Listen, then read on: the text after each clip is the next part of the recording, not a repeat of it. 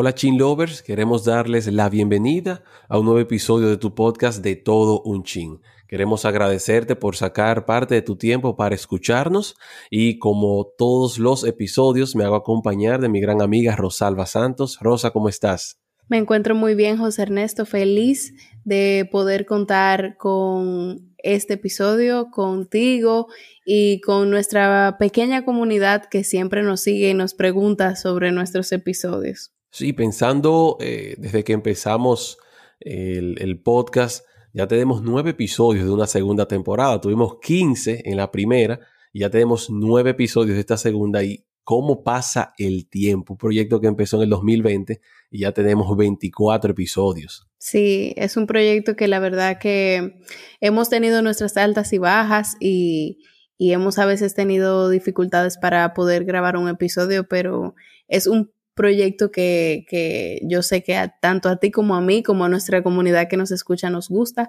y que, y que me siento bien cuando podemos eh, dedicarle el tiempo para poder hablar y utilizar nuestra plataforma para informar, comunicar a las personas y mantenernos nosotros mismos al tanto de las últimas tendencias. Así es, y bueno, hoy traemos un tema de actualidad, un tema que se ha estado discutiendo en las últimas semanas como recordarán, en el episodio pasado estuvimos hablando sobre la vacuna del COVID y estuvimos eh, instando a las personas para que se vacunaran. Pues en las últimas semanas, como dije, eh, se ha estado haciendo una pregunta que ha sonado mucho en las redes sociales y demás, y es si se puede obligar o no a la gente a vacunarse. Sabemos que en el país se ha venido discutiendo sobre esta obligatoriedad o no que tiene una persona vacunarse contra el COVID. Desde el Congreso Nacional hemos escuchado algunas versiones, desde el Poder Ejecutivo a la cabeza del presidente Luis Abinader también ha dado sus declaraciones. En las redes sociales se ha debatido eh, de una manera increíble y creo que aquí hay, puedo decir, un 50-50 de personas a favor de, de, de, de la obligación de que se obliga a vacunarse y un 50 quizás podemos decir de que no. Y bueno, y se ha enfrentado a muchísimo, en muchísimas eh, plataformas sobre qué se puede hacer. O sea, el Estado quiere que todas las personas se vacunen, eh, las empresas privadas, el sector privado quiere que las personas se vacunen, pero sabemos que hay una cierta, hay temor, resistencia también, podemos decir, de, y una negativa de las personas a querer vacunarse. Y decimos, bueno, ¿podemos nosotros obligar o no, el Estado se puede obligar o no a la persona a vacunarse? Esa es la gran pregunta de este episodio. Y es una pregunta que la verdad que no es tan sencilla de contestar. O sea, de, de haber mecanismos, de que el Estado pudiera utilizar los mecanismos disponibles para implementarla, sí, pero también trae unas consecuencias que, que son impredecibles y, y, que el Estado también tiene que tomar en cuenta. Entonces, eh, no es tan sencillo como, como que, ay, yo estoy cansada de, de, esta situación, sí, obliguen a la gente que se vacune para ver si salimos de esto. Y por otro lado, es como, bueno, hay que ver qué piensa el otro porque también es su cuerpo. O sea, hay muchas tendencias hacia ambos lados. Sí, hay una discusión de, básicamente de derechos fundamentales, el derecho a la libertad que, que exigen algunas personas de yo puedo decidir con mi cuerpo qué hacer y otro, otros derechos fundamentales que personas dicen, bueno, yo tengo derecho a mi integridad, tengo mi derecho a la salud, a la vida. Y si tú eres la persona que portas el virus, pues eh, el que tú no quieras vacunarte pone en riesgo la vida de los demás, pone en riesgo la salud de los demás. Entonces aquí hay un eh, derecho fundamental de libertad individual, pero hay una colectividad que te dice, es que yo necesito que el Estado me asegure eh, mi integridad y asegure la salud mía y de mis familiares. Sí, exacto. Básicamente, la discusión jurídica que se tiene en este sentido es, por un lado, el derecho a la integridad personal, que en la Constitución Dominicana establece en el artículo 42.3 que nadie puede ser sometido a exámenes o procedimientos médicos, a excepto cuando se está en peligro su propia vida. Y por el otro lado está el derecho a la salud de todas y todos, que es un derecho colectivo. Y entonces, en este caso, particularmente al ser la persona, como tú decías, la portadora del virus, entonces tu decisión afecta mi derecho. Entonces aquí entonces se, se encuentran en contienda dos derechos fundamentales Y eh, muchos juristas han entendido que esa excepción que establece el 42.3, que excepto que corra peligro su vida, que en este caso la pandemia, eh, la incertidumbre que crea el virus, eh, la incertidumbre científica de, de, de, saber cuáles son las consecuencias a una persona específica que, que pueda ser atacada con el virus. Entonces, ahí, de ahí se crea o se podría justificar la obligación de contar con la vacuna.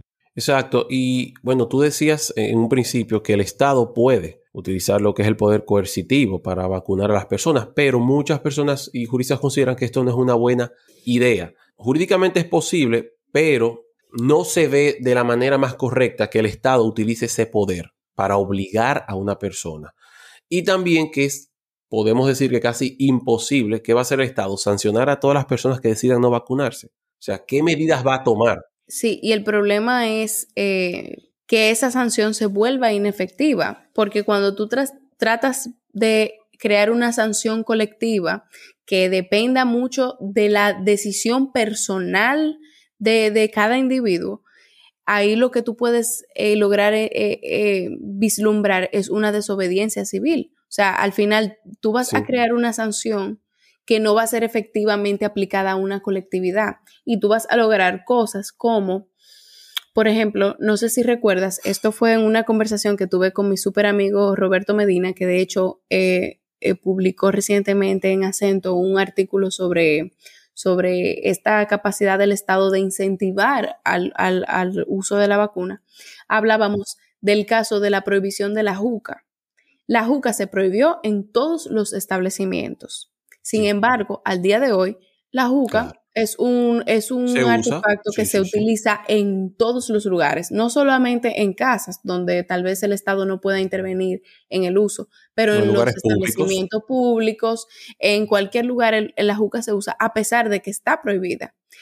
Pero, ¿qué pasa? Que era un, es un uso que se ha creado entre la población más joven, que su uso ha sido tan, tan expandido en la población que lamentablemente esa sanción no va a poder ser aplicada porque no tiene la eficacia, no tiene, eh, no ha podido cumplir su función porque no es la forma o no fue la forma eficiente de utilizarla. Entonces, asimismo con la vacuna, el problema que sucede es que como todavía se desconocen los efectos que puede provocar la vacuna, muchas personas lo que han optado es por no ponérsela para evitar tener una consecuencia que todavía desconocen. O sea, la falta de información hace que ellos sean más aversos a, correr ese riesgo de ponerse la vacuna. Entonces, de aquí viene, si el Estado utiliza su poder coercitivo, o sea, los obliga a ponerse la vacuna, y ante una desinformación de la población, lo que va a ocurrir es, prefiero utilizar, o sea, prefiero asumir el riesgo de que me pongan la sanción a yo someter a mi cuerpo a un a un procedimiento que desconozco, que hablan de la marca de la bestia, que hablan de que causa trombosis. O sea, la desinformación ha ganado más auge que eh, la misma información, que, el bienestar que puede generar el ponerse la vacuna a nivel eh, nacional o a nivel general. Sí, lamentablemente la desinformación eh, corre más rápido que la información que, que es certera, que es real. Lamentablemente lo vimos en el 2020, en, la pandemia. en plena pandemia, vimos cómo la desinformación corría mucho más rápido y cómo se desinformaba y cómo se mandaban links y cómo se mandaba información a través de WhatsApp, de las redes sociales. Y era desinformando. Era una batalla. Creo que, bueno, limitó WhatsApp, recuerdo, el poder hacer forward, que todavía lo vemos, el poder hacer forward de mensajes. O sea, cuando un mensaje ha sido eh, reenviado muchas veces, que te lo dice, ha sido reenviado muchas veces. Cuando tú vas a reenviarlo, solo puedes reenviárselo a una persona. Porque ya se convirtió en una cadena y WhatsApp lo que quiere evitar es que esa cadena sea una desinformación. Otras plataformas también han incurrido en eso de tú poder reportar fake news. Esa, exactamente. Y bueno, el presidente ha tenido una línea de indicar que no se va a obligar a la población, eh, de que es mejor alentar e informar a las personas y educar y convencerlas para que accedan a la vacunación, de que tiene eh, a largo plazo eh, un efecto más positivo que el no vacunarse. Pero aunque el presidente ha tomado esa decisión, vemos como de una manera, vamos a decir que sutil, las empresas, el sector privado, de una forma u otra, está obligando a las personas a vacunarse. Porque hay lugares que no te permiten entrar si tú no estás vacunado. Claro, y de una manera u otra están obligando a las personas a que tengan que vacunarse. Bueno, recientemente, eh, no sé si eso se vaya a aplicar, pero Conatra tomó la decisión de que todos sus choferes tienen que estar vacunados y los pasajeros que quieran eh, acceder al autobús, pues tienen que estar vacunados. Entonces, de alguna manera u otra, se está obligando a, a la población a vacunarse y las personas no quieren perder sus empleos, las personas quieren seguir yendo a los lugares públicos. En Santiago, el alcalde prohibió de una manera u otra que, o está prohibiendo, ya que las personas no puedan acceder a parques públicos, a, distintos lugares si no presentan su tarjeta de vacunación. Entonces ahí vemos que a pesar de que el Poder Ejecutivo en la cabeza del presidente tomó una decisión, una postura, vemos que las empresas privadas y hasta el mismo Congreso Nacional van por otra línea. Sí, eh, hay una tendencia, una nueva tendencia jurídica y económica que está realmente dentro de la disciplina de la economía y de la economía del comportamiento, sobre todo, que habla sobre los, las formas en las que puede eh, moldearse el comportamiento de los ciudadanos o de las personas atendiendo a algunos incentivos. Esta teoría se llama notch y es eh, lo más parecido a la traducción que se puede hacer en español, es como un empujón. Es como una forma en la cual el Estado o de, como se ha presentado en República Dominicana, también el sector privado, te alienta, te incentiva a tú hacer un, hacer un comportamiento generalmente aceptable o generalmente esperado, o sea, socialmente esperado, sin tener que obligarte. Entonces, estos notch los hemos visto mayormente en el sector privado, donde en lugares eh, comerciales te dan eh, porcentajes de descuento si presentas tu vacuna, eh, servicios con porcentajes de descuento si presentas tu tarjeta de vacunación, era lo que quería decir, tu tarjeta de vacunación. Entonces, de ahí en adelante vemos cómo no te están obligando a ponerte la vacuna, pero, sí te están, te están dando un incentivo para que tú te pongas la vacuna y puedas acceder a ese incentivo. De así, mismo también se ha esperado del Estado que, que haga ese tipo de empujones, de empujoncitos, para que la gente proceda a vacunarse. Por ejemplo, eh, este mismo eh, Roberto Medina que comentaba anteriormente en su artículo hablaba de ayudas económicas que el, que el gobierno podría dar a las personas que se hayan vacunado. Por ejemplo, con las tarjetas de solidaridad o tal vez descuentos en, en, el transporte público. O sea, hay muchas formas en las cuales el Estado puede, sin obligar a la población, por los efectos negativos que ya hablamos anteriormente, que podría acarrear eh, el, el traer una obligación como tal, ayudar a la población a que pase, o sea, o que, que, lleve a cabo el proceso de vacunación o la inoculación. Sí, yo creo que, como dices, esa es la mejor manera de incentivar a las personas y, el Estado debe poner eh, de su parte para colaborar también, como dices, como el sector privado que está dando incentivos. Al final es un trabajo, una labor de todos, o sea, todos tenemos, todo, tanto el sector privado como el sector público tienen que tomar las medidas necesarias para que la población se vacuna. Y hay que decirlo también que la población en los últimos días ha ido a vacunarse, ha, dado a vacunarse, ha dado respuesta. O sea, esa campaña que se dio en los últimos tres, cuatro días, se, se, ve ya el resultado de que las personas se están vacunando, de que la primera vacuna, ya creo que estamos casi, creo, quizá el 70% o cercano, que ya tienen la primera vacuna.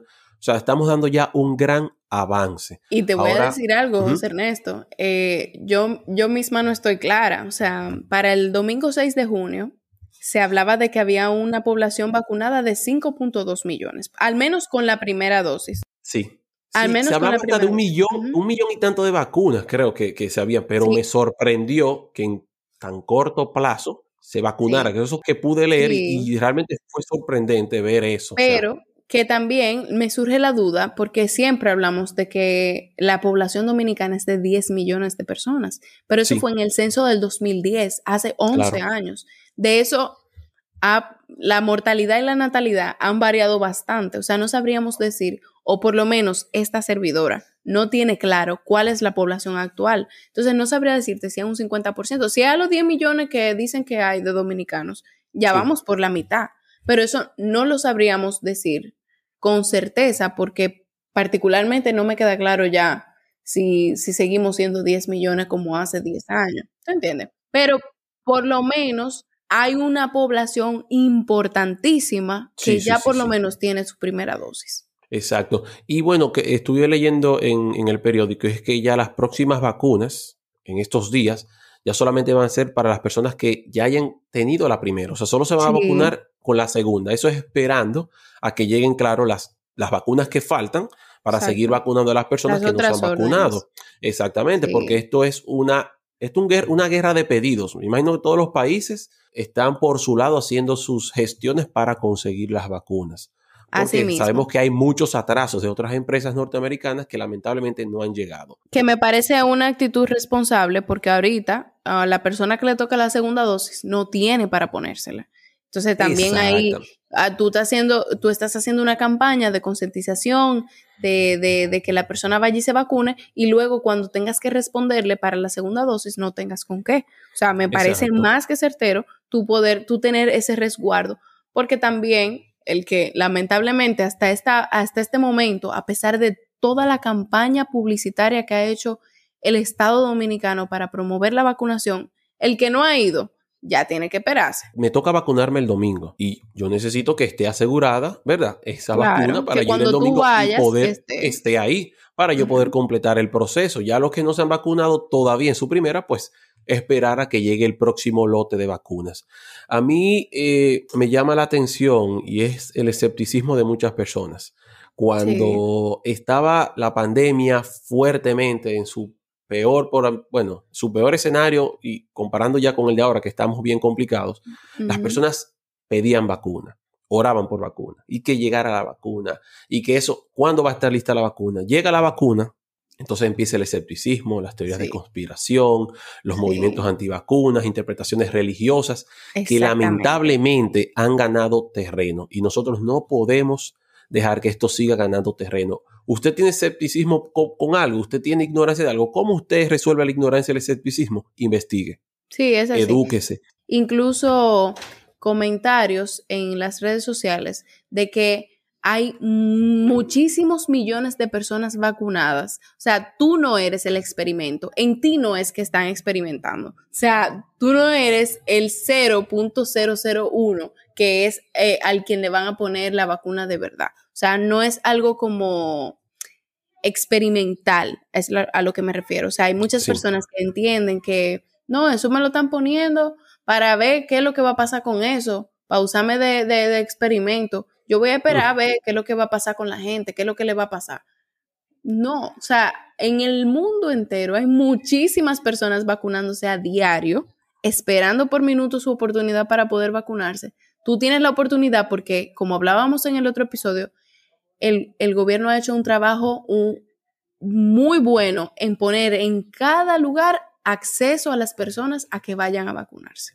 Y bueno, para ir cerrando, esperamos que hayan tenido respuesta a de si se puede obligar o no a vacunarse. Como vemos, hay diferentes, por así decirlo, bandos, para decirlo de alguna manera, donde se indica de que sí, el Estado tiene los mecanismos legales para imponer la obligación de la vacuna. Ahora bien, lo que se quiere mejor es, como, como recomienda la OMS, es convencer, persuadir a las personas, hablar con todas las personas para que vean que los beneficios de la vacunación son mucho mejor, que si usted recibe el virus vacunado es mucho mejor que si usted no lo está. Sí, aparte de eso, habían dos cosas que, yo tenía pendiente por decir que no quiero que se me vayan, eh, ya que estamos hablando. Aprovecha. Exacto. En primer lugar, y con el tema de que si es obligatorio o no vacunarse, el pasado 6 de abril del 2021, la Comisión Interamericana de Derechos Humanos emitió una resolución, la resolución número 01-2021, en la que dice que toda vacuna contra el COVID que el Estado vaya a suministrar debe contar con el consentimiento previo, libre e informado de la persona que la reciba. Y la única excepción es que exista una situación en que el suministro de las vacunas sea necesario ya que no pueda ser pospuesta excluyendo aquellos casos en los que se puede esperar obtener el consentimiento. Es decir, que siempre, siempre que se vaya a suministrar una vacuna del COVID, debe haber un consentimiento libre y expreso de la persona. O sea, que eh, en términos de, una institución eh, defensora de los derechos humanos como es la Comisión Interamericana conjuntamente con su corte, es eh, preservar el libre consentimiento y expreso de la persona a quien se le va a suministrar la vacuna. O sea que ciertamente existe la posibilidad del Estado de poder obligar a las personas a que se vacunen. Sin embargo, los mecanismos más eficientes son los que permiten que el, ser humano ejerza de forma libre esta decisión y de forma eh, consensuada. Ese por el primer lado. Y por el segundo, que no quería que se me fuera el episodio sin hablar de una actitud o de una acción que está ejerciendo el Senado, eh, que ejerció el pasado martes 8 de junio, en el cual emitió una resolución pidiendo al presidente Luis Abinader que prohibiera la entrada a lugares públicos y privados a las personas que no estén vacunadas contra el COVID. Esto me parece una decisión totalmente discriminatoria porque ya hablamos de que sí, el Estado podría obligar a las personas a que se vacunen. No, todavía no lo ha hecho. Pero el hecho de tú prohibirle a una persona que entre a un lugar público o incluso un lugar privado, pero de acceso público, dígase un restaurante o, qué sé yo, un bar, lo que sea, un sitio comercial, es muy discriminatorio, aunque sea para preservar la salud de la persona porque el hecho de que yo no me vacune no significa que yo sea portador activo del virus. Entonces me están tratando de forma discriminatoria sin haber una razón aparente para eso. Pero eso es mi opinión personal, no es una opinión eh, que tal vez yo pudiera sustentar ahora mismo en alguna ley, sino que entiendo que eh, por el hecho de yo no haber tomado la decisión todavía de haberme vacunado o de personas que incluso están esperando que pase el tiempo prudente para vacunarse porque ya estuvieron enfermos con el COVID y todavía no pueden vacunarse, no puedan acceder a sitios públicos o a sitios privados de acceso público porque no estén vacunados. O sea, hay muchas situaciones y, que, pueden rodear esa, ese estatus de no vacunado y que le, significaría una restricción de sus derechos, que, para mí serían de forma eh, ilegítima. Así es, yo creo que de, alguna manera u otra todos hemos, o la mayoría hemos tenido sentimientos encontrados de si obligar o no a vacunarse. Cuando uno a veces piensa en sus familiares, piensa en la salud de sus hijos, piensa en la salud de sus padres, etc. Pero queremos que dejar este episodio para que ustedes mismos puedan sacar sus conclusiones. Al final nosotros no lo tratamos eh, de una manera tan legal, sino eh, dar nuestros puntos de vista en base a las informaciones que se han filtrado y las discusiones que se han, ah, eh, que han ocurrido tanto en el, en el, Poder Ejecutivo, en el Congreso Nacional y en las redes sociales. Eh, bien, Chin Lovers, hemos llegado al final de este episodio. Pueden escribirnos, hacer sus comentarios y mandárnoslos a nuestro correo electrónico de todo un gmail.com. Recuerden que pueden escucharnos a través de todas las plataformas digitales y seguirnos, pueden seguirnos en Instagram en De Todo Un Chin Podcast, en Instagram de Todo Un Chin Podcast. Muchas gracias por su sintonía. Esto ha sido De Todo Un Chin.